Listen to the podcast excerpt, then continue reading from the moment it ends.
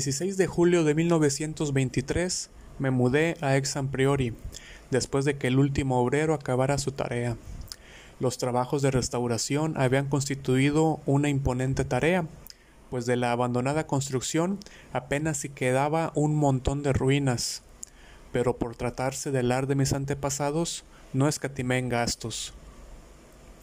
Nadie habitaba la finca desde el reinado de Jacobo I, en que una tragedia de caracteres terriblemente dramáticos, aunque en gran medida incomprensibles, se cernió sobre el cabeza de la familia, cinco de sus hijos y varios criados, y obligó a marcharse de allí, en medio de sombras de sospecha y terror. Al tercer hijo, mi progenitor por línea paterna y único superviviente del infortunado Baje. Con el único heredero denunciado por asesinato, la propiedad volvió a manos de la corona, sin que el acusado hiciera el menor intento por excusarse o recuperar la heredad. Trastornado por un horror mayor que el de la conciencia o la ley, y expresando solo el rabioso deseo de borrar aquella antigua mansión de su vista y memoria. Walter de la Poer, un décimo varón de Exain, marchó a Virginia, en donde se estableció y fundó la familia que, en el siglo siguiente, era conocida por el nombre de de la Por. Exam Priori quedó abandonado, aunque con el tiempo pasó a formar parte de las propiedades de la familia Norris y fue objeto de numerosos estudios como consecuencia de su singular arquitectura, consistente en unas torres góticas levantadas sobre una infraestructura sajona o románica, cuyos cimientos a su vez eran de un estilo o mezcla de estilos de época anterior, romano, y hasta druida o el címbrico originario, si es cierto lo que cuentan las leyendas. Los cimientos eran de aspecto muy singular, pues se confundían por uno de sus lados con la sólida caliza del precipicio, desde cuyo borde del priorato dominaba un desolado valle que se extendía tres millas al oeste del pueblo de Anchester. A los arquitectos y anticuarios les encantaba estudiar esta extraña reliquia de épocas remotas, pero los naturales del lugar la detestaban con todas sus fuerzas. La detestaban desde hacía siglos, cuando aún vivían allí sus antepasados y la seguían detestando, ahora en que, debido a su estado de abandono, la cubría una capa de musgo y mantillo. No llevaba siquiera un día en Manchester cuando me enteré de que descendía de una familia maldita pero ya esta semana los obreros han volado por los aires lo que quedaba de ex priori y están atareados en borrar las huellas de sus cimientos. De siempre he conocido la historia, sin aditamentos, de mi linaje familiar, y sé perfectamente que mi primer antepasado americano se trasladó a las colonias envuelto en las sombras de extrañas sospechas.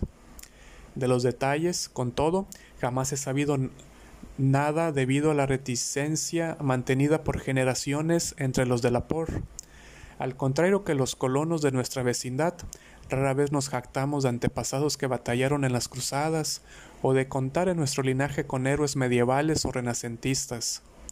Ni se nos transmitieron otras tradiciones que las que pudieran encerrarse en el sobre lacrado que todo hacendado latifundista dejó a su primogénito antes de estallar la guerra civil para su apertura póstuma.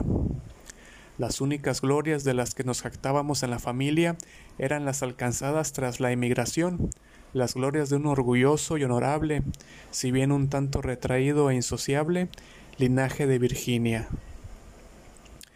En el curso de la guerra, toda nuestra fortuna se perdió y nuestra existencia entera se vio alterada por el incendio de Carfax, residencia de la familia a orillas del río James. Mi abuelo, de edad ya avanzada, pereció entre las llamas del voraz incendio, y con él se quemó el sobre que nos ligaba al pasado. Todavía hoy puedo recordar aquel incendio que presencié con mis propios ojos a la edad de siete años, mientras los soldados federales vociferaban, las mujeres chillaban y los negros daban alaridos y rezaban. Mi padre se, había alistado en el ejército y participaba en la defensa de Richmond, y tras múltiples formalidades, mi madre y yo logramos atravesar las líneas enemigas para unirnos a él. Cuando terminó la guerra, nos trasladamos al norte, de donde provenía mi madre, y allí crecí, me hice un hombre, y en última instancia acumulé riquezas como corresponde a todo yanqui emprendedor. Ni mi padre ni yo supimos jamás que contenía el sobre testamentario destinado a nosotros. Además, una vez sumido en el monótono curso de la vida mercantil de Massachusetts, perdí todo interés por desvelar los misterios que sin duda se ocultaban en el remoto pasado de mi árbol genealógico. Con qué alegría habría dejado ex priori a la suerte de sus murciélagos, telarañas y mantillo, si hubiera mínimamente intuido lo que escondía tras sus muros. Mi padre murió en 1904, pero sin ningún mensaje que dejar para mí ni para mi, mi único hijo, Alfred, un muchacho, un muchacho de 10 años huérfano de madre.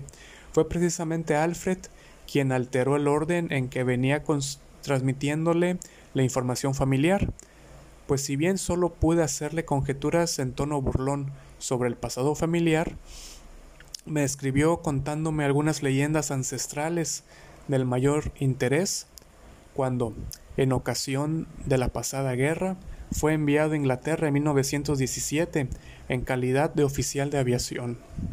Al parecer, sobre los de la POR circulaba una pintoresca y un tanto siniestra historia. Un amigo de mi hijo, el capitán Edward Norris, del Royal Flying Corps, residía en las proximidades de nuestro solar familiar en Manchester y contaba unas supersticiones campesinas que pocos novelistas podrían llegar a igualar por lo increíbles y demenciales que eran. Norris, por supuesto, no las tomaba en serio, pero a mi hijo lo divertían y le sirvieron de tema para llenar muchas de las cartas que me escribió. Fueron estas leyendas las que finalmente trajeron mi atención hacia, mi heredad transatlántica y me decidieron a comprar y restaurar el solar familiar que Norris mostró a Alfred en todo su pintoresco abandono, al mismo tiempo que se ofrecía a conseguírselo por una suma harto razonable, dado que el actual propietario era tío suyo. Compré ex priori en 1918, pero casi al punto me olvidé de los planes de restauración en que había estado pensando ante el regreso de mi hijo inválido de las piernas. Durante los dos años que aún vivió me dediqué por entero a su cuidado, dejando incluso la dirección del negocio en manos de mis socios. En 1921, sumido en la mayor desolación y sin saber qué hacer, apartado de toda actividad laboral y notando ya que la vejez se me venía encima, resolví distraer el resto de mis años ocupando, eh, ocupado en la nueva posesión.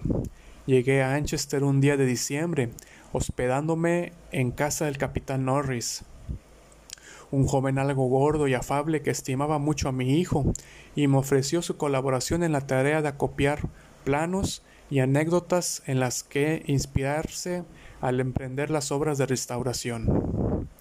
No sentía la menor emoción en presencia de Ex Priori, un revoltijo de abandonadas ruinas medievales cubiertas de liquenes y acribillados de nidos de grajos, balanceándose amenazadoramente al borde de un enorme precipicio y sin el menor rastro de suelos o cualquier otro resto de interiores, salvo los muros de piedra de las separadas torres.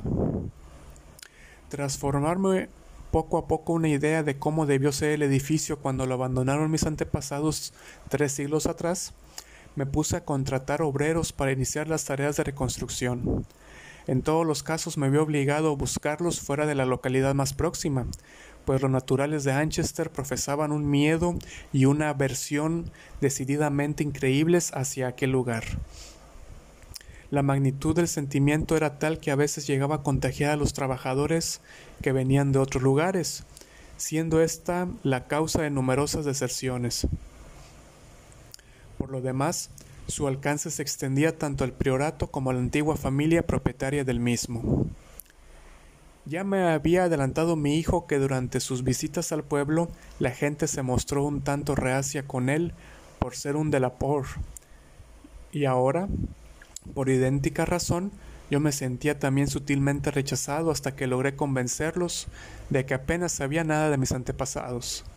Y aún así los vecinos del lugar se mostraban huraños conmigo, por cuanto me vio obligado a recurrir a Norris para recopilar la mayoría de las tradiciones populares que aún seguían circulando sobre el lugar. Lo que aquellas gentes no podían perdonar era, al menos eso creía entender yo, que había venido a restaurar un símbolo que aborrecían con todas sus fuerzas, pues, racionalmente o no, para ellos Exam Priori no era otra cosa que un nido de arpías y hombres lobo. Reuniendo todas las historias que Norris recogió para mí y completándolas con lo que habían dicho varios estudiosos que en su día examinaron las ruinas, deduje que Exam Priori se levantaba sobre el lugar ocupado en otro tiempo por un templo prehistórico, una construcción druida o incluso anterior a dicho periodo, que debió ser contemporánea de Stonehenge. Casi nadie duda de que allí se, se, habían celebrado abominables ritos y circulaban toda clase de espeluznantes historias sobre el paso de tales ritos al culto de Cibeles, posteriormente introducido por los romanos. En el sótano podían aún verse inscripciones con letras tan inconfundibles como Dips, Ops, Magna, Mat, el signo de la Magna Mater cuyo tenebroso culto fue en vano prohibido a los ciudadanos romanos.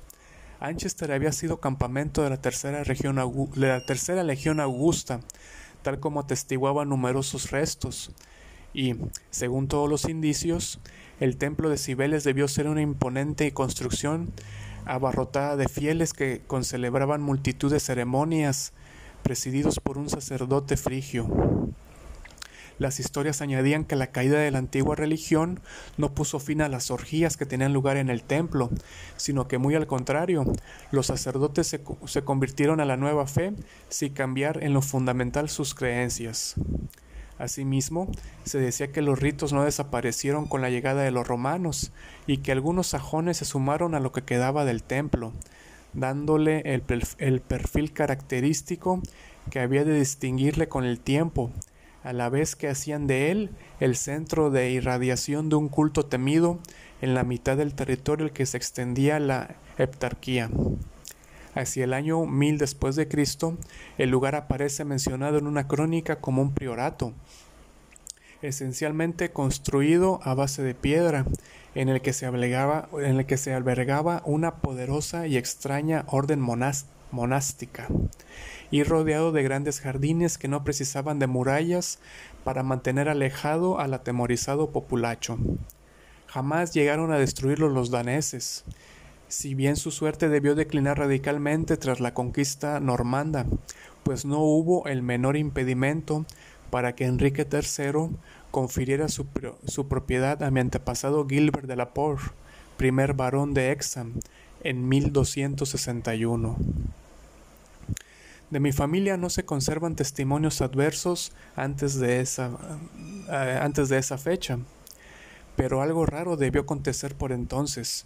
En una crónica de 1307 hay una referencia a un Delapor al que se califica de renegado de Dios, mientras que en las leyendas populares se aprecia un miedo cerval a decir nada del castillo que se erigió sobre los cimientos del antiguo templo y priorato, los cuentos de viejas que corrían sobre el lugar eran de lo más espeluznantes, más terroríficos si, si cabe por la tenebrosa reticencia y sombrías evasivas de que hacían gala. En ellos se representaba a mis antepasados como un linaje de demonios junto a los personajes de la talla de un, de un Gilles de Rennes o un Marqués de Sade. No, no pasaban de, de meros aprendices y se dejaba intuir veladamente su responsabilidad por las ocasionales desapariciones de aldeanos en el transcurso de varias generaciones. Los peores de toda la parentela, a tenor de lo que dice la tradición, fueron los varones y sus herederos directos. Al menos la mayoría de las historias que circulaban se referían a ellos. Si un heredero mostraba inclinaciones más saludables, se decía en ellas, fallecía con toda seguridad en edad temprana y, misteriosamente para dejar paso a otro descendiente más en consonancia con el apellido. Los de la Por parecían profesar un culto propio, presidido por el cabeza de familia y a veces restringido a unos cuantos miembros de la misma. El temperamento más que el linaje era el fundamento de dicho culto, pues en él participaban también quienes ingresaban en la familia por razón de matrimonio. Lady Margaret Trevor de Cornwalls, mujer de Godfrey, el hijo segundo del quinto varón, acabó por convertirse en uno de los fantasmas predilectos de los niños en todo el país y en diabólica heroína de un horripilante y antiguo romance que aún se oye en las proximidades de la frontera galesa.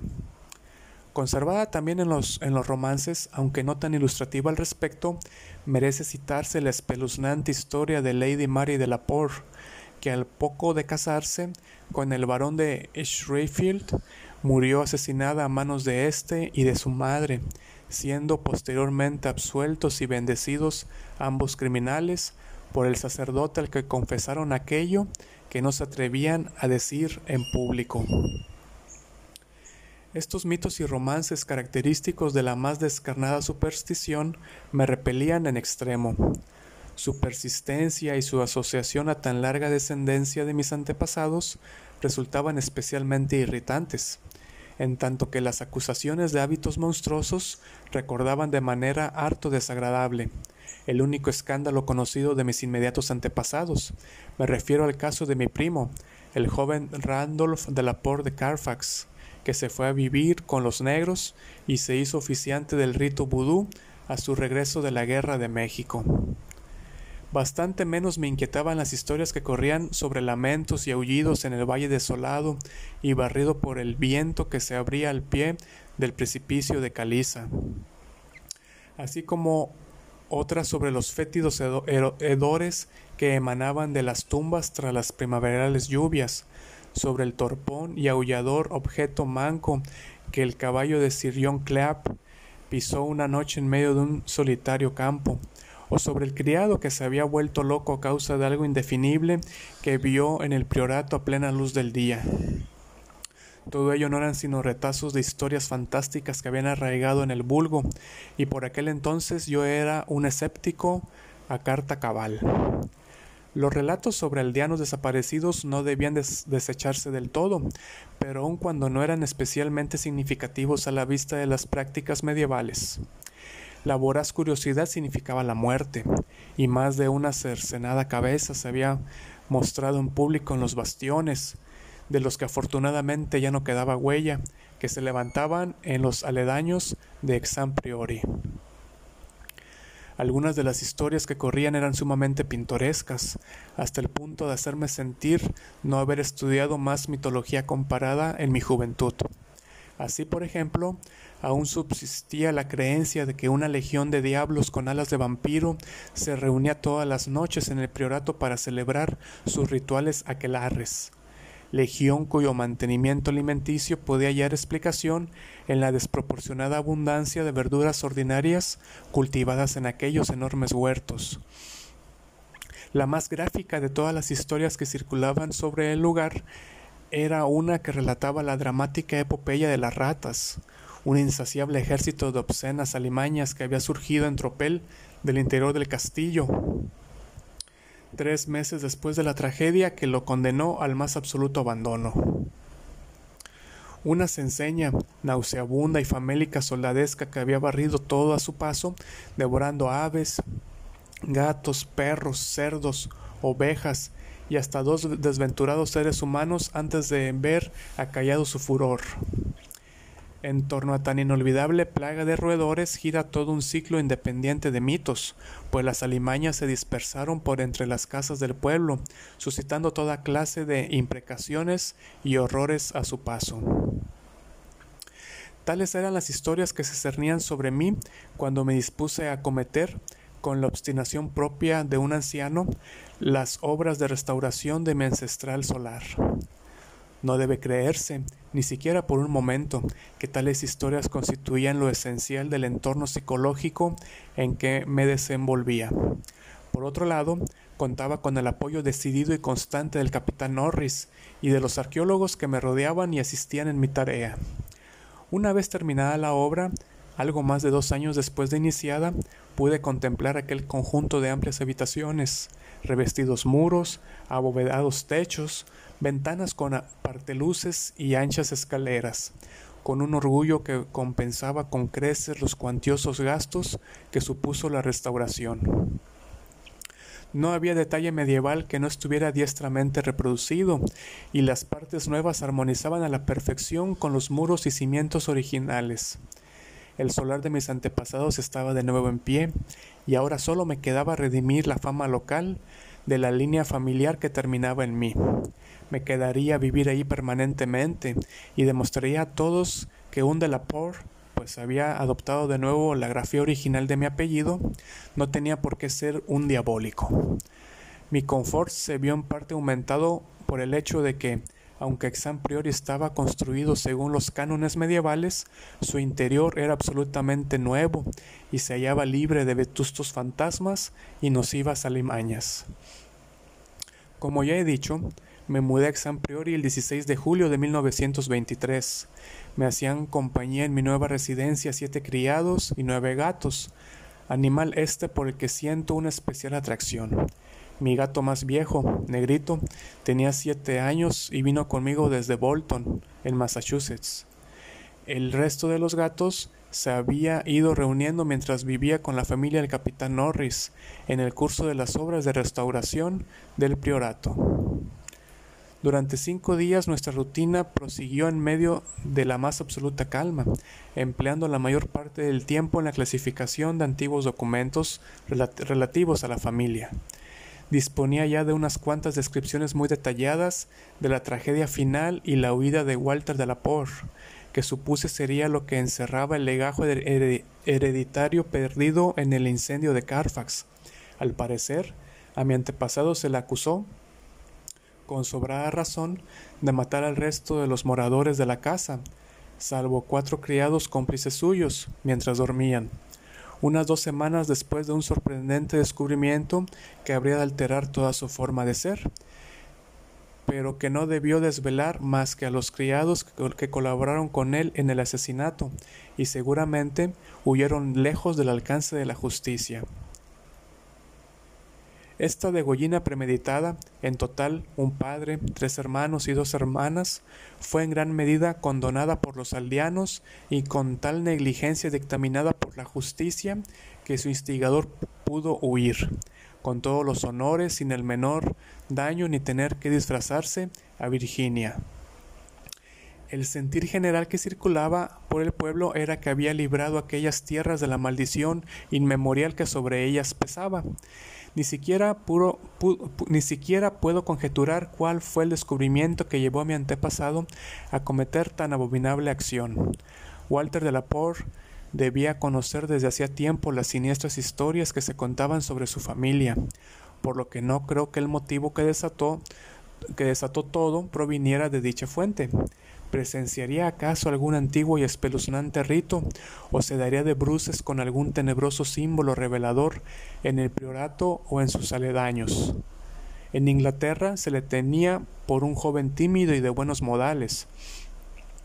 En Virginia parecía más un ser de carácter atormentado y aprensivo que un tipo duro o amargado. De él se decía en el diario de otro aventurero de rancio bolengo Francis Harley de Bellevue, que era un hombre sin par en lo tocante al sentido de la justicia, el honor y la discreción. El 22 de julio tuvo lugar el primer incidente, el cual, aunque apenas se le prestó atención en aquel momento, adquiere un significado premonitorio en relación con ulteriores acontecimientos. Fue tan poca cosa que casi no se le dio importancia y apenas pudo advertirse en las circunstancias reinantes, pues debe recordarse que al ser el edificio prácticamente nuevo en su totalidad, salvo los muros, y hallarse atendido por una avesada servidumbre, toda aprehensión había sido absurda, no obstante las historias que corrían sobre el lugar. A poco más que esto se reduce lo que puede recordar, lo que pude recordar a posteriori, mi viejo gato negro, cuyo humor también conozco, estaba indudablemente alerta e inquieto con una medida que no concordaba en nada con su habitual modo de ser. Iba de una habitación a otra, dando la impresión de estar intranquilo y preocupado por algo, y olisqueaba constantemente los muros que formaban parte de la estructura gótica. Comprendo perfectamente cuán trillado suena todo esto, algo así como el inevitable perro del cuento de fantasmas que no cese de gruñir hasta que su amo ve finalmente la figura envuelta en sábanas. Pero en este caso concreto, creo que tiene su importancia. Al día siguiente, un criado vino a darme vino a darme cuenta de la inquietud reinante entre los gatos de la casa. Yo me encontraba en mi estudio, una habitación de techo alto y orientada al occidente que había en el segundo piso, con arcos de ariscas artesonado de roble oscuro y con una triple ventana gótica que daba al precipicio de roca caliza y desde la que se divisaba el inhóspito valle. Mientras me hablaba el criado, pude ver cómo la forma de azabache de negrito se arrastraba a lo largo del muro y arañaba el nuevo artesonado que cubría la antigua piedra. Le dije al criado que debía tratarse de algún extraño olor o emanación procedente de la antigua mampostería, y que si bien era imperceptible al olfato humano, debía afectar a los sensibles órganos de los felinos, a pesar del artesonado que lo recubría. Así lo creía sinceramente, y cuando aquel hombre aludió a la posible presencia de roedores, le dije que en aquel lugar no había habido ratas durante trescientos años, y que difícilmente podrían encontrarse los ratones de la campiña que los circundaba en, en tan altos muros, pues nunca se los había visto merodeando por ahí. Aquella misma tarde llamé al capitán Norris, quien me aseguró que le parecía bastante increíble que los ratones del campo infestaran de repente al priorato, pues que él supiera no había precedentes de nada semejante. Aquella noche, prescindiendo como de costumbre de la ayuda del mayordomo, me retiré a la cámara de la torre orientada al occidente que me había reservado. A ella se llegaba desde el estudio tras subir por una escalinata de piedra y atravesar una pequeña galería. La primera antigua en parte, la segunda enteramente restaurada. La estancia era circular, de techo muy alto y sin revestimiento alguno, si bien de la pared colgaban unos tapices que había comprado en Londres. Tras comprobar que Negrito se hallaba conmigo, cerré la pesada puerta gótica y me recogí a la luz de aquellas bombillas eléctricas que tanto se asemejaban a bujías. Al cabo de un rato, apagué la luz y me dejé hundir en la taraseada y endocelada cama coronada por cuatro baldaquines, con el venerable gato en su habitual lugar a mis pies. No eché las cortinas, quedando mi mirada fija en la angosta ventana que daba al norte y, tenía justo, y, que tenía justo frente a mí. Un esbozo de aurora se dibujaba en el cielo destacando la siempre grata silueta de las primorosas tracerías de la ventana.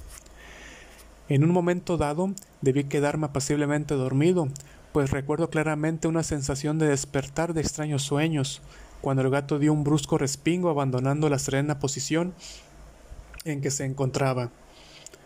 Pude verlo gracias al tenue resplandor de la aurora. Tenía la cabeza enhiesta hacia adelante, las patas delanteras clavadas en mis tobillos y las traseras estiradas cuán largas eran. Miraba fijamente un punto de la pared situado algo al oeste de la ventana, un punto en el que mi vista no encontraba nada digno de resaltar, pero en el que se concentraba ahora mis cinco sentidos. Mientras observaba, Comprendí el motivo de la excitación de Negrito. Si se movieron o no los tapices es algo que no sabía decir. A mí me pareció que sí, aunque muy ligeramente. Pero lo que sí puedo jurar es que detrás de los tapices oí un ruido, leve pero nítido, como de ratas o ratones escabulléndose precipitadamente. No había transcurrido un segundo cuando ya el gato se había arrojado materialmente sobre el tapiz, de tapizados colores, haciendo caer al suelo, debido a su peso, la parte a la que se agarró y dejando al descubierto un antiguo y húmedo muro de piedra, retocado aquí y allá por los restauradores, y sin la menor traza de roedores merodeando por sus inmediaciones. Negrito recorrió de, arriba abajo el suelo de aquella parte del muro, desgarrando el, tapiz caído e intentando en ocasiones introducir sus garras entre el muro y la tarima del suelo pero no encontró nada, y al cabo de un rato volvió muy fatigado a su habitual posición a mis pies. Yo no me había levantado de la cama, pero no volví a conciliar el sueño en toda la noche. A la mañana siguiente indagué entre la servidumbre, pero nadie había advertido nada anormal, excepto la cocinera, que recordaba el anómalo comportamiento de un gato que dormitaba en el alféizar de su ventana. El gato en cuestión se puso a maullar a cierta hora de la noche, despertando a la cocinera justo a tiempo de verlo lanzarse a toda velocidad por la puerta abierta escaleras abajo. Al mediodía me quedé un rato modorado y después eh, y al despertar me fue a visitar de nuevo el capitán Norris, que mostró especial interés en lo que le conté. Los incidentes extraños, tan raros a la vez que tan curiosos, despertaban en él el sentido de lo pintoresco y le trajeron a la memoria multitud de recuerdos de historias locales sobre fantasmas. No conseguíamos salir de nuestro estupor ante la presencia de las ratas, y lo único que se le ocurrió a Norris fue dejarme unos cepos y unos polvos de verde de París que, de vuelta a casa, mandé a los criados a colocar en lugares estratégicos. Fui pronto a la cama, pues tenía mucho sueño, pero mientras dormía me asaltaron atroces pesadillas. En ellas miraba hacia abajo desde una impresionante altura a una gruta débilmente iluminada, cuyo suelo estaba cubierto por una gruesa capa de estiércol. En el interior de dicha gruta había un demonio porquerizo de canosa barba, que dirigía con su callado un rebaño de bestias fungiformes y flácidas cuya sola vista me produjo una indescriptible repugnancia. Luego, mientras el porquero se detenía un instante y se inclinaba para divisar su rebaño, un impresionante enjambre de ratas llovió del cielo sobre el hediondo abismo y se puso a devorar animales y hombre. Tras tan terrorífica visión me desperté bruscamente a causa de los movimientos de Negrito, que como de costumbre dormía a mis pies. Esta vez no tuve que inquirir por el origen de sus gruñidos y resoplidos ni por el miedo que le impulsaba a hundir sus garras en mis tobillos, inconsciente de su efecto, pues las cuatro paredes de la instancia bullían de un sonido nauseabundo, el repugnante deslizarse de gigantescas ratas famélicas. En esta ocasión no había aurora que permitiera ver que en qué estado se encontraba el tapiz, cuya sección caída había sido reemplazada, pero no vacilé ni un instante en encender la luz. Al resplandor de ésta pude ver cómo todo el tapiz era presa de una espantosa sacudida, hasta el punto en que los dibujos, de por sí ya un tanto originales, se pusieron a ejecutar una singular danza de la muerte. La agitación desapareció casi al instante y con ella los ruidos.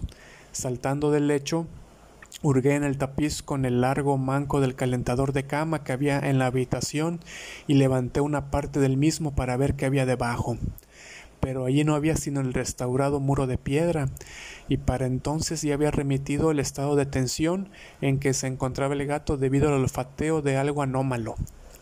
Cuando examiné el cepo circular que había colocado en la habitación, pude ver que todos los edificios se encontraban forzados, aunque no quedase rastro de lo que debió escaparse tras caer en la trampa. Naturalmente, ni se me pasó por la cabeza volver a la cama, así que encendí una vela, abrí la puerta y salí a la galería al final de la cual estaban las escaleras que conducían a mi estudio, con negrito siempre pegado a mis talones. Antes de llegar a la escalinata de piedra, empero, el gato salió disparado delante de mí y desapareció tras el antiguo tramo. Mientras bajaba las escaleras, llegaron de repente hasta mí unos sonidos producidos por la gran estancia que quedaba debajo, unos sonidos de tal naturaleza que no podían inducir a equívoco. Los muros de artesonado de roble bullían de ratas que se deslizaban y se, arremolinaban en un inusitado frenesí, mientras Negrito corría de un lado para otro con la irritación propia del cazador burlado. Al llegar abajo encendí la luz, pero no por ello remitió el ruido esta vez. Las ratas seguían alborotadas, dispersándose en baraunda con tal estrépito y nitidez que finalmente no me fue difícil asignar una dirección precisa a sus movimientos. Aquellas criaturas, en número al parecer incalculable, estaban embarcadas en un impresionante movimiento migratorio, desde inigualables alturas hasta una profundidad desconocida. Seguidamente oí un ruido de pasos en el corredor y unos instantes después dos criados abrían de golpe la maciza puerta.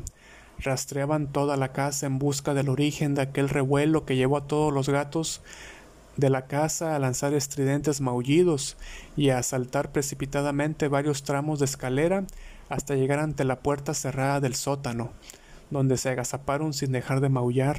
Les pregunté a los criados si habían visto las ratas, pero su respuesta fue negativa, y cuando me volteé para llamar su atención a los sonidos que se oían en el interior del artesonado, pude advertir que el ruido había cesado. Junto con aquellos dos hombres bajé hasta la puerta del sótano, pero para entonces ya se habían dispersado los gatos. Luego decidí explorar la cripta que había debajo, pero de momento me limité a inspeccionar los cepos. Todos habían saltado, pero no tenía ni un solo ocupante, contento porque excepto los felinos y yo, nadie más había oído las ratas. Me senté en mi estudio hasta que alboreó el día, reflexionando intensamente sobre cuál pudiera ser la causa de todo ello y tratando de recordar todo fragmento de leyenda desenterrado por mí que hiciera referencia al edificio en que habitaba. Dormí un poco por la mañana, reclinado en el único sillón confortable del gabinete que mi medieval diseño de mobiliario no logró proscribir. Al despertarme llamé por teléfono al capitán Norris, quien se presentó al cabo de un rato y me acompañó en la exploración del sótano. No encontramos absolutamente nada que nos llamase la atención, aunque no pudimos reprimir un escalofrío al enterarnos de que la cripta databa de tiempos de los romanos.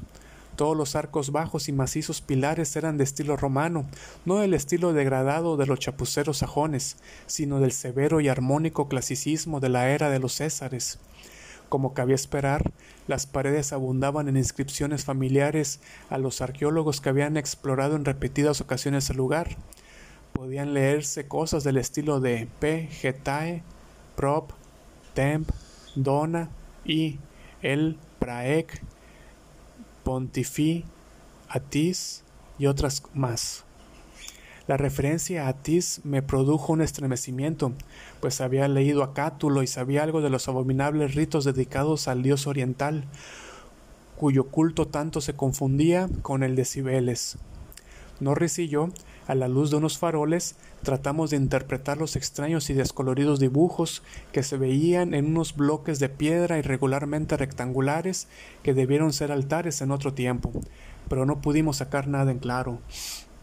Recordamos que uno de aquellos dibujos, una especie de sol del que salían unos rayos en todas direcciones, fue escogido por los estudiantes para mostrar que no era de origen romano, sugiriendo que los sacerdotes romanos se habían limitado a adoptar aquellos altares que provendrían de un templo más antiguo y, probablemente aborigen, levantados sobre aquel mismo suelo. En uno de aquellos bloques se advertían unas manchas marrones que me dieron que pensar. El mayor de todos ellos, un bloque que se encontraba en el centro de la estancia, tenía ciertos detalles en la cara superior que indicaban que había estado en contacto con el fuego. Probablemente se trataba de ofrendas incineradas. Tales eran las, las cosas que se veían en aquella, en aquella cripta ante cuya puerta los gatos se habían estado maullando y donde Norris y yo habíamos decidido pasar la noche. Los criados, a quienes se les advirtió que no se preocuparan por los movimientos de los gatos durante la noche, bajaron sendos sofás y Negrito fue admitido en calidad de ayuda, a la vez que de compañía. Juzgamos oportuno cerrar herméticamente la gran puerta de roble, una réplica moderna con rendijas para la ventilación, y seguidamente nos retiramos con los faroles aún encendidos a aguardar cuanto pudiera depararnos la noche. La cripta estaba en la parte inferior de los cimientos del priorato y al fondo de la cara del prominente precipicio que dominaba el desolado valle. No dudaba que aquel había sido el objetivo de las infatigables e inexplicables ratas, aun cuando no sabría decir el motivo.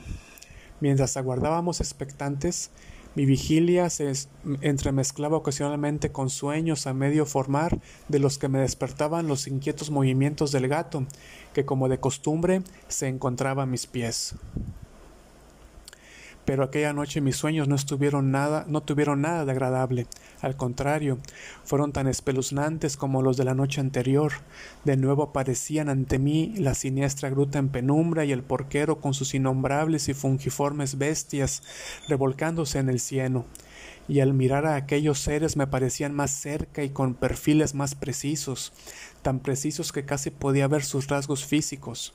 Luego pude ver la flácida fisonomía de uno de ellos, cuando de repente desperté profiriendo tal grito que Negrito dio un violento respingo, mientras el capitán Norris, que no había pegado el ojo en toda la noche, se echó a reír a carcajadas. Y aún más, o quién sabe si menos, habría reído Norris de haber sabido el motivo de mi estruendoso grito pero ni yo mismo lo recordé hasta pasado un rato. El horror descarnado bien tiene la virtud de paralizar a menudo la memoria. Norris me despertó al empezar a manifestarse el fenómeno. En el curso del referido y espantoso sueño me desveló con una ligera sacudida, instándome a que escuchara el ruido de los gatos. Y bien que podía escucharse, pues al otro lado de la cerrada puerta, al pie de la escalinata de piedra, había una verdadera baraúnda de felinos aullando y arañando en la madera, mientras Negrito, absorto por completo de cuanto pudieran estar haciendo sus congéneres, corría alocadamente a lo largo de los desnudos muros de piedra, en los que pude percibir claramente el mismo ajetreo de ratas deslizándose que tanto me había atribulado la noche anterior. Un indescriptible terror se apoderó de mí, pues aquellas anomalías no podían explicarse por procedimientos normales.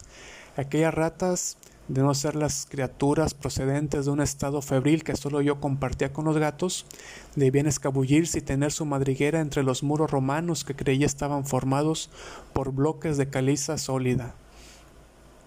A menos se me ocurrió pensar que la acción del, agua en el curso de más de 17 siglos hubiera horadado sinuosos túneles que los roedores habían posteriormente despejado y ensanchado. Pero aún así, el horror espectral que experimentaba no era menor, pues en el supuesto de que se tratase de alimañas de carne y hueso, ¿por qué Norris no oía su repugnante alboroto? ¿Por qué me instó a que observara, a Negrito y escuchara los maullidos de los gatos afuera? ¿Y por qué intuía difusamente y sin fundamento los motivos que les llevaban a armar aquel revuelo? Para cuando conseguí decirle, de la forma más racional que pude, que lo que creía estar oyendo, hasta mis oídos llegó el último tenue sonido de aquel incansable revuelo. Ahora daba la impresión de que el ruido se alejaba, se oía aún más abajo, muy por debajo del nivel del sótano, hasta el punto de que todo el precipicio parecía acribillado de ratas en continuo ajetreo. Norris no se mostraba tan escéptico como yo había anticipado, sino que parecía profundamente agitado. Me indicó por señas que ya había cesado el estrépito de los gatos, los cuales parecían dar a las ratas por perdidas. Entretanto, Negrito era presa de nuevo desasosiego y se ponía a arañar frenéticamente la base del gran altar de piedra levantado en el centro de la habitación si bien se encontraba más próximo del sofá de Norris que del mío. Llegado a este punto, mi temor hacia, hacia lo desconocido había alcanzado proporciones inconmensurables. Entonces ocurrió algo sorprendente y pude ver cómo el capitán Norris, un hombre más joven, corpulento y presumiblemente de ideas más materialistas que las mías, se hallaba tan inquieto como yo. Probablemente porque conocía harto bien y de toda la vida la leyenda local, de momento no podíamos hacer sino limitarnos a observar cómo Negrito hundía sus garras, cada vez con menos fervor, en la base del altar, levantando de vez en cuando la cabeza y maullando en dirección mía de aquella manera tan persuasiva con que acostumbraba hacerlo cuando quería algo de mí. Norris acercó un farol al altar y examinó de cerca el lugar donde Negrito estaba arañando, se arrodilló en silencio y destrozó los liquenes que estaban allí desde hacía siglos y unían el macizo bloque prerromano al teselado suelo. Pero tras mucho escarbar no encontró nada de particular y ya estaba a punto de cejar en sus esfuerzos cuando advertí una circunstancia trivial que me hizo estremecer, aun cuando no podía decirse que me cogiera totalmente de improviso. Hice partícipe de mi descubrimiento a Norris, A ambos nos pusimos y ambos nos pusimos a examinar aquella casi imperceptible manifestación con la fijeza propia de quien realiza un fascinante hallazgo que confirma lo acertado de sus pesquisas. En suma, se trataba de lo siguiente. La llama del farol colocado junto al altar oscilaba, ligera pero evidentemente, debido a una corriente de aire que no soplaba antes, y que sin duda procedía de la rendija que había entre el suelo y el altar, en donde Norris había estado destrozando los líquenes. Pasamos el resto el resto de la noche en el estudio inundado de luz, discutiendo en medio de una cierta excitación el, el siguiente paso a dar. El descubrimiento bajo aquellas malditas ruinas de una cripta por debajo de los cimientos inferiores que se conocían de la mampostería romana, una cripta que había pasado inadvertida y los avesados anticuarios que exploraron el edificio por espacio de tres siglos había bastado para excitarnos a Norris y a mí, profanos en todo lo que se relacionaba con lo siniestro. Por decirlo así, la fascinación tenía una doble vertiente, y vacilamos no sabiendo si cejar en nuestras pesquisas y abandonar de una vez para siempre el priorato por supersticiosa precaución o satisfacer nuestro sentido de la aventura y el riesgo, cualesquiera que fuesen los horrores que pudieran esperarnos al adentrarnos en aquellos desconocidos abismos. Ya de mañana llegamos a un acuerdo, iríamos a Londres en busca de arqueólogos y científicos capacitados para desvelar aquel misterio. Debo decir asimismo que antes de abandonar el sótano intentamos en vano recorrer el altar central, al que ahora reconocíamos como la puerta de acceso a nuevas cimas de indefinible terror. A hombres más doctos que nosotros tocaría desvelar qué secretos misterios ocultaba aquella puerta. Durante nuestra larga estancia en Londres, el capitán Norris y yo dimos a conocer los hechos, conjeturas y legendarias anécdotas a cinco eminentes autoridades científicas, todas ellas personas en las que se podía confiar que sabrían tratar con la debida discreción cualquier revelación sobre el pasado familiar que pudiera ponerse al descubierto en el curso de las investigaciones. La mayoría de aquellos hombres parecían poco inclinados a tomar el asunto a la ligera. Al contrario, desde el primer momento demostraron un gran interés y una sincera comprensión. No creo que haga falta dar el nombre de todos los expedicionarios, pero puedo decir que entre ellos se encontraba Sir William Brinton, cuyas excavaciones en el, Troat, llamaron la atención de casi todo el mundo en su día. Al tomar con ellos el tren para Anchester sentí una especie de desasosiego, algo así como si estuviera al borde de espeluznantes revelaciones una sensación reflejada por entonces en el afligido semblante de muchos americanos que vivían en Londres debido a la inesperada muerte de su presidente al otro lado del océano. El 17 de agosto por la tarde llegamos a Exan Priori, donde los criados me aseguraron que nada extraño había ocurrido en mi ausencia. Los gatos, incluso el anciano negrito, habían estado absolutamente tranquilos y ni un solo cepo se había levantado en toda la casa. Las exploraciones se iban iban a dar comienzo al día siguiente. Entretanto, asigné a cada uno de mis huéspedes habitaciones equipadas con todo lo que pudiera necesitar. Yo me fui a dormir a mi cámara de la torre, con negrito siempre a mis pies. Al poco caí dormido, pero espantosos sueños volvieron a asaltarme. Tuve una pesadilla de una fiesta romana como la de Trimalción, en la que pude ver una abominable monstruosidad en una fuente cubierta. Luego, Volvió a ver aquella maldita y recurrente visión del porquero y su hedionda priara de la tenebrosa gruta.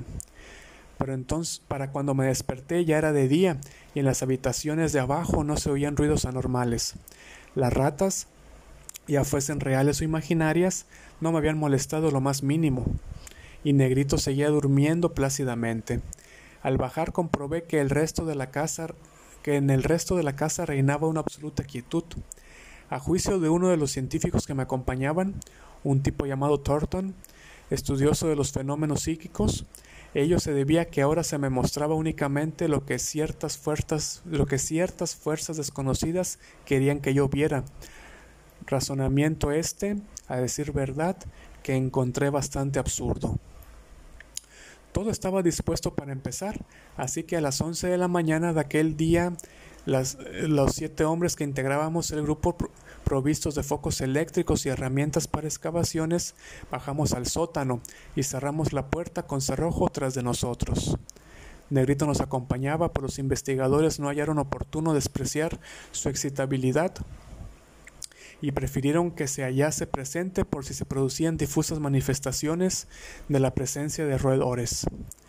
Apenas reparamos unos momentos en las inscripciones romanas y en las indescifrables dibujos del altar, pues tres de los científicos ya los habían visto anteriormente y todos los componentes de la expedición estaban al tanto de sus características. Atención especial se prestó al imponente altar central. Al cabo de una hora, Sir William Brinton había logrado desplazarlo hacia atrás gracias a la ayuda de una especie de palanca para mí desconocida. Ante nosotros se puso al descubierto tal horror que no habíamos sabido cómo reaccionar de no estar prevenidos. A través de un orificio casi cuadrado abierto en el enlosado suelo y desparramados a lo largo de un tramo de escalera tan desgastado que parecía poco más que una superficie plana con una ligera inclinación en el centro, se veía un horrible amasijo de huesos de origen humano, o cuando menos semihumano. Los esqueletos que conservaban su postura original no evidenciaban actitudes de infernal pánico, y en todos los huesos se apreciaba la huella de mordeduras de roedores. No había nada en aquellos cráneos que indujera a pensar que pertenecían a seres con un alto grado de idiocracia o cretinismo, o siquiera en la posibilidad de que fueran restos de antropoides prehistóricos. Por encima de los escalones rebosantes de inmundicia se abría en forma de arco un pasadizo en descenso, que parecía labrado en la roca viva, en el que circulaba una corriente de aire, pero aquella corriente no era una bocanada brusca y hedionda, sino de una cripta cerrada, como era, era cual si de una cripta cerrada se tratase, sino una agradable brisa con algo de aire fresco. Tras detenernos un momento, nos aprestamos en medio de un general escalofrío, al, abrir, al abrirnos paso escalera abajo. Fue entonces cuando Sir William, tras examinar atentamente los labrados muros, hizo la sorprendente observación de que el pasadizo, a tenor de la dirección de los golpes, parecía haber sido labrado desde abajo. Ahora debo meditar detenidamente lo que digo y elegir con sumo cuidado las palabras. Tras abrirnos paso unos escalones atrás de los, de los roídos huesos, vimos una luz frente a nosotros. No se trataba de una fosforescencia mística ni nada por el estilo, sino de luz solar filtrada que no podía proceder sino de las ignotas fisuras abiertas en el precipicio que se erigía sobre el desolado valle.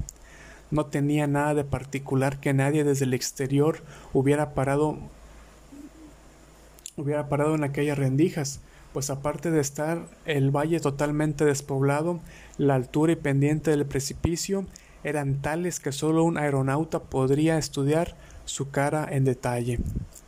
Unos pasos más y nuestro aliento quedó literalmente arrebatado ante el espectáculo que se nos ofrecía a la vista, tan literalmente que Thornton, el investigador de lo psíquico, cayó desmayado en los brazos del aturdido expedicionario que marchaba detrás suyo.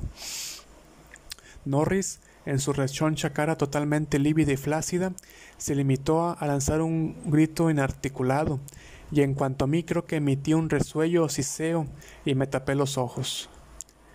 El hombre que marchaba detrás de mí, el único componente del grupo de más edad que yo, profirió, Dios mío, con la, con la más quebrada voz que recuerdo. Del total de los siete expedicionarios, Solo Sir William Brinton conservó el aplomo, algo que debe apuntársele en su haber, sobre todo si se tiene en cuenta que encabezaba el grupo y por tanto debió ser el primero en verlo todo. Nos encontrábamos ante una gruta iluminada por una tenue luz y enormemente alta, que se prolongaba más allá del campo de nuestra visión. Todo un mundo subterráneo de infinito misterio y horribles premoniciones se abría ante nosotros, Allí podían verse edificaciones y otros restos arquitectónicos. Con una mirada presa de terror, divisé un extraño túmulo, un imponente círculo de monolitos, unas ruinas romanas de baja bóveda, una pira funeraria sajona derruida y una primitiva construcción inglesa de madera. pero todo quedaba empequeñecido ante el repulsivo espectáculo que podía divisarse hasta donde llegaba la vista. Unos metros más allá de donde acababa la escalera se extendía por todo el recinto una demencial maraña de huesos humanos, o al menos igual de humanos que los que habíamos visto unos metros atrás. Como un mar de espuma, aquellos huesos cubrían todo el ámbito que abarcaba la vista, unos resueltos, otros articulados total o parcialmente como esqueletos. Estos últimos se encontraban en posturas que reflejaban un diabólico frenesí, como si estuviesen repeliendo alguna amenaza o aferrando otros cuerpos con intenciones caníbales. Cuando el, doctor Trask, el antropólogo del grupo, se detuvo para examinar e identificar los cráneos, se encontró con que estaban formados por una mezcolanza degradada que se le sumió en el más completo estupor. En su mayoría, aquellos restos pertenecían a seres muy por debajo del hombre de Piltdown en la escala de la evolución, pero en cualquier caso eran, sin la menor duda, de origen humano. Muchos eran de grado superior y solo unos pocos eran cráneos de seres con los sentidos y el cerebro plenamente desarrollados. No había hueso que no estuviera roído, sobre todo por ratas, pero también por otros seres de aquella jauría semihumana. Mezclados con ellos podían verse muchos huesecillos de ratas, guerreros caídos del letal ejército que había cerrado un antiguo ciclo épico. Dudo que alguno de nosotros conservase su lucidez a lo largo de aquel día de horrorosos descubrimientos. Ni Hoffman ni Hismans podía eh, imaginarse una escena más asombrosamente increíble, más atrozmente repulsiva, ni más góticamente grotesca que la que se ofrecía a la vista de aquella sombría gruta por la que los siete expedicioneros avanzamos a tumbos. Íbamos de revelación en revelación, a la vez que tratábamos de evitar todo pensamiento que se nos viniera a la cabeza sobre lo que pudiera haber acaecido en aquel lugar trescientos, mil, dos mil o quién sabe si diez mil años atrás. Aquel lugar era la antesala del infierno y el pobre Thornton volvió a, a desmayarse cuando Trask le dijo que algunos de aquellos esqueletos debían descender de cuadrúpedos a lo largo de las veinte o más generaciones que les precedieron.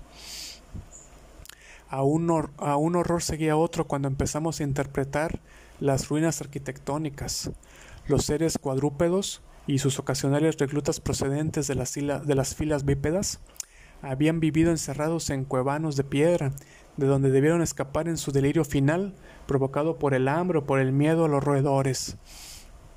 Por legiones se contaban las ratas, cebadas evidentemente por la ingestión de las verduras ordinarias, cuyos residuos podían aún encontrarse a modo de ponzoñoso ensilaje en el fondo de grandes recipientes de piedra perromanos. Ahora comprendía por qué mis antepasados tenían aquellos huertos tan inmersos.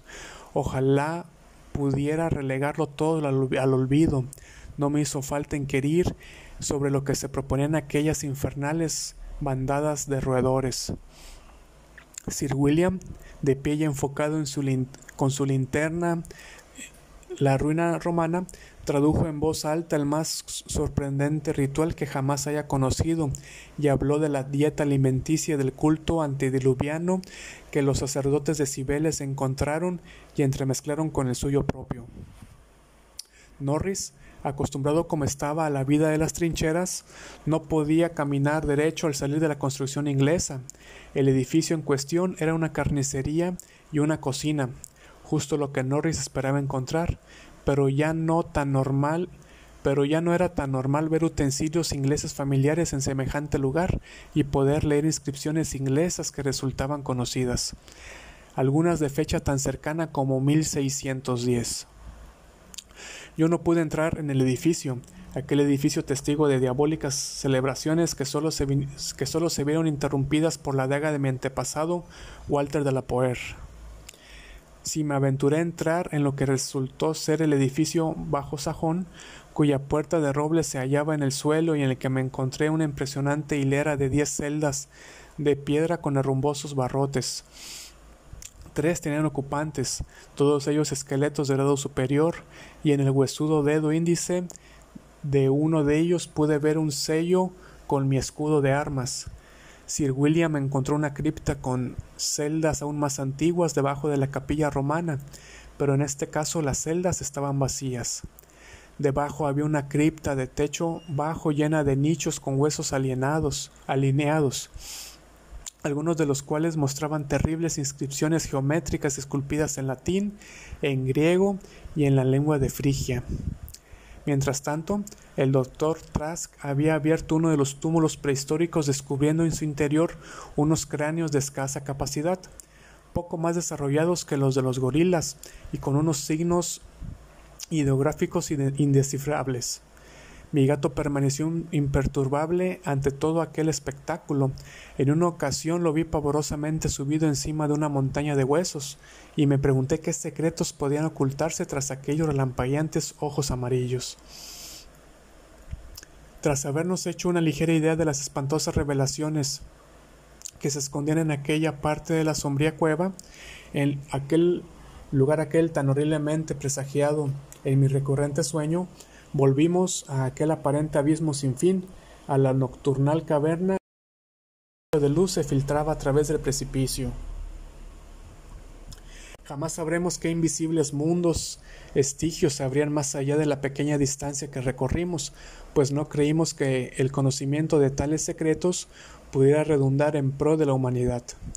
Pero había suficientes cosas en las que fijamos, en las que fijarnos en nuestro entorno, pues apenas habíamos dado unos pasos cuando la luz de los focos puso al descubierto la espeluznante infinidad de pozos en que las ratas se habían dado festín y cuyo repentino agotamiento fue la causa de que el ejército de famélicos roedores se lanzaran en un primer momento sobre los rebaños vivos de hambrientos seres y luego se escapara en tropel del priorato de aquella histórica y devastadora orgía que jamás olvidarán los vecinos del lugar.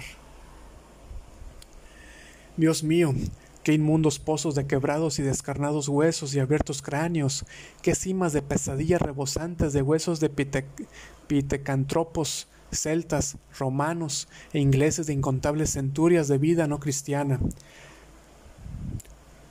En, en unos casos estaban repletos y sería imposible decir qué profundidad tuvieron en otro tiempo. En otros, la luz de nuestros focos no llegaba siquiera al fondo y se los veía abarrotados de las más increíbles cosas. ¿Qué habría sido, pensé, de las desventuradas ratas que se dieron de bruces con aquellos cepos en medio de la oscuridad de tan horripilante tártaro? En cierta ocasión mi pie casi se introdujo en un horrible foso, haciéndome pasar unos instantes de terror extático. Debí quedarme absorto un buen rato, pues salvo el capitán Norris, no pude ver a nadie del grupo.